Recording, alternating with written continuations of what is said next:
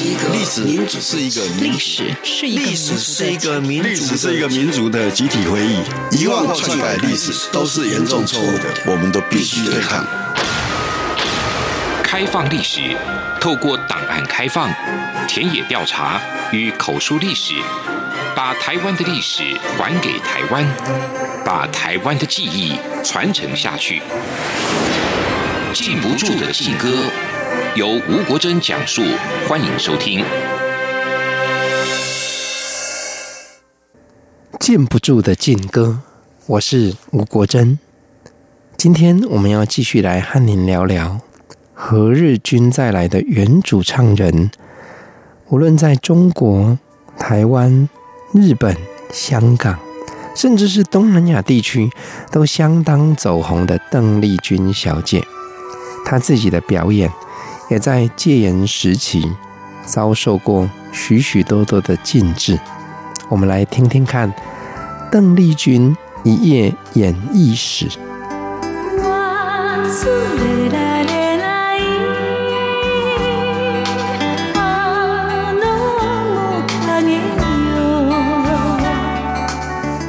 在戒严时期，国民党政府对于日本文化，遗留在台湾的影响，一直都有很大的警戒性。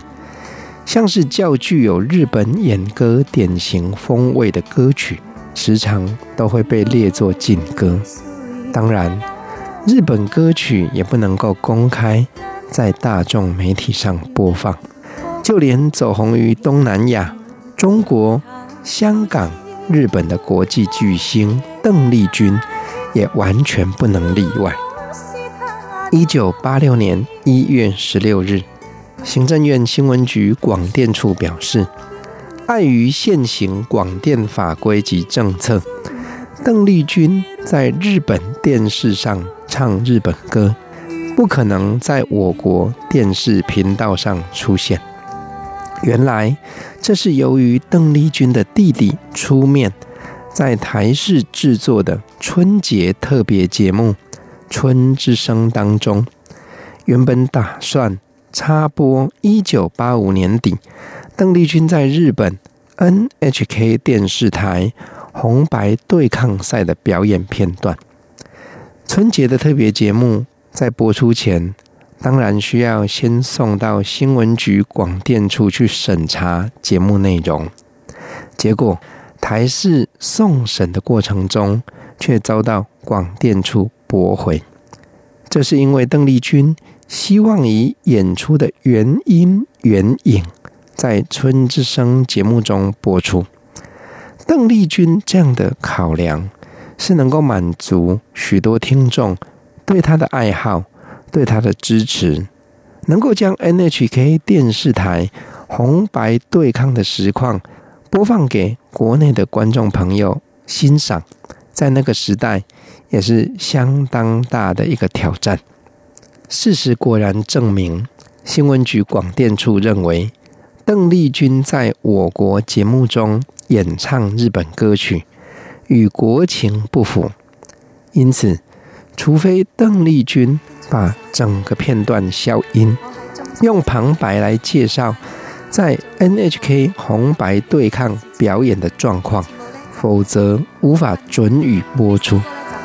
如今看来，这几乎是难以理解的决策，却是当年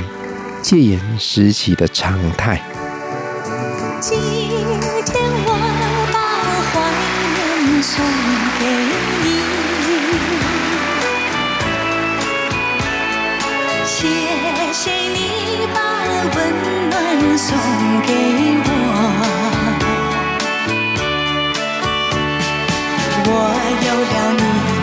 我。牵手保护我，为了你，我会珍惜我。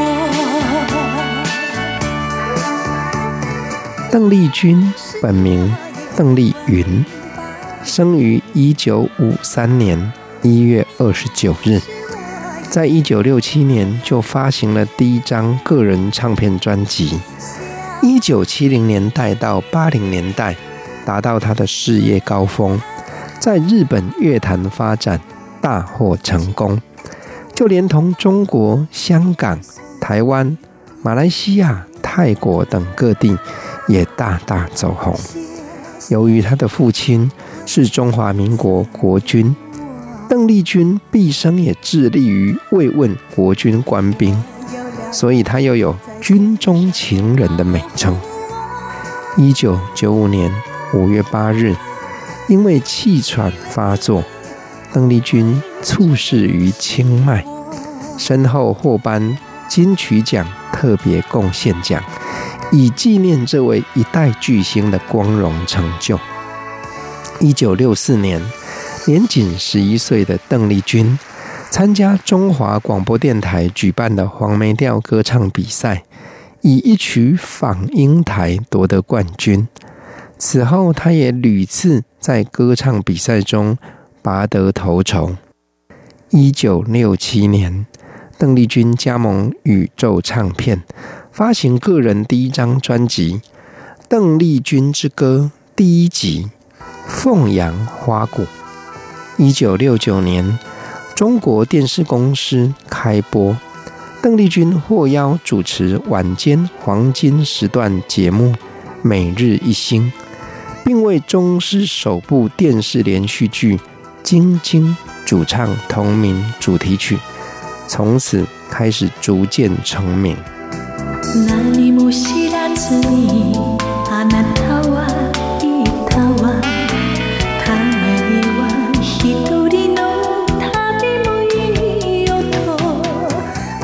一九七四年，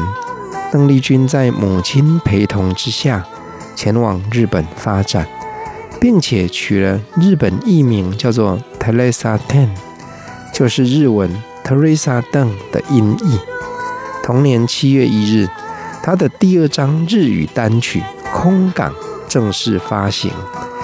并且在一个月内以七十万张的销售量进入全日本流行榜前十五名，还因此荣获日本唱片大奖新人奖。一九七五年七月，邓丽君签约加盟香港宝丽金唱片公司，并且在九月。在当地发行《岛国之情歌》第一集，从此大约有十年左右的期间，他陆续推出了八集《岛国之情歌》系列专辑，每张唱片都是大大卖座。一九八零年十月四号，邓丽君回到台湾举行演唱会。并且将演出收入全数捐给自强爱国基金。在演唱会中，主持人田文仲向邓丽君求证关于中国各地邀约他前往演唱的事情。邓丽君表示：“当我在大陆演唱的那一天，就是我们三民主义在大陆实行的那一天。”从此。邓丽君也被视为爱国歌手，只是在这段时期，她所唱红的这首《何日君再来》，却仍然在中国在台湾两地都仍被列为禁唱歌曲。甜蜜蜜你笑得甜蜜蜜好像花儿开在春风里开在春风里说到何日君再来在台湾是于一九六四年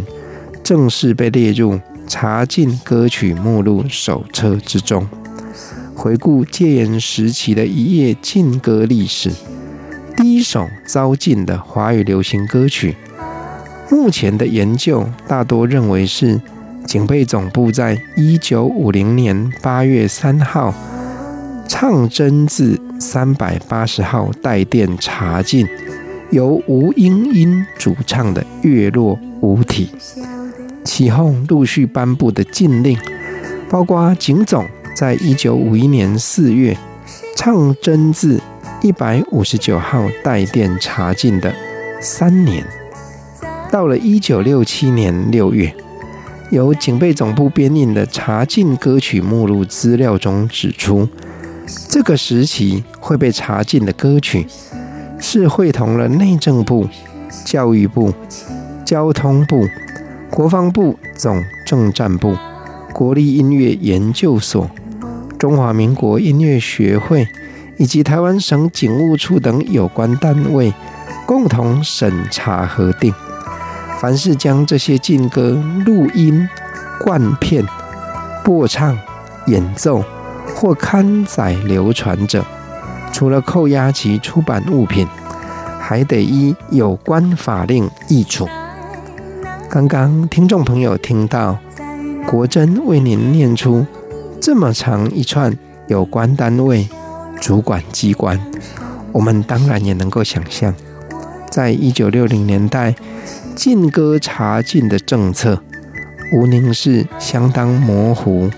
有多头马车同时在审查，其标准有时候也是前后不一，甚至自相矛盾的。但是，无论是谁说要禁，都要一起列为禁歌。一家唱片公司需要面对这么多主管。面对内政部，面对教育部，面对交通部，面对国防部总政战部，面对国立音乐研究所，还有台湾省警务处，这么多有关单位，可见当时只是想要发行一张唱片，背后辛苦的历程有多么的不足为外人道。这样的政策到了一九七四年，查禁歌曲的主管单位。终于辗转移到了行政院新闻局歌曲出版品辅导工作小组。在新闻局接手后，也连续好几次对于那些所谓词曲颓废消沉、影响民心士气的靡靡之音，公布了禁唱令。像是一九七四年五月三十一日查禁的温泉乡的义打。温泉乡的吉他，台北今夜还是下着雨等等四十九首歌，还有同年十一月二十一日公布的一条日光大道、爱你爱在心坎里、小雨等九十一首歌曲，这些流行歌曲都收录在一九七六年十二月一号由行政院新闻局编印的禁歌曲录当中。共计四百三十八首，而这些禁歌全数都是到了解除戒严之后，才逐批重新审查，慢慢开放演唱的。当然，邓丽君演唱的日语歌曲，在解除戒严之后，不但能够开放演唱，而且那些唱片、录音带，在台湾还畅销了好一阵子呢。我没忘记你忘记我，连名字你都说错，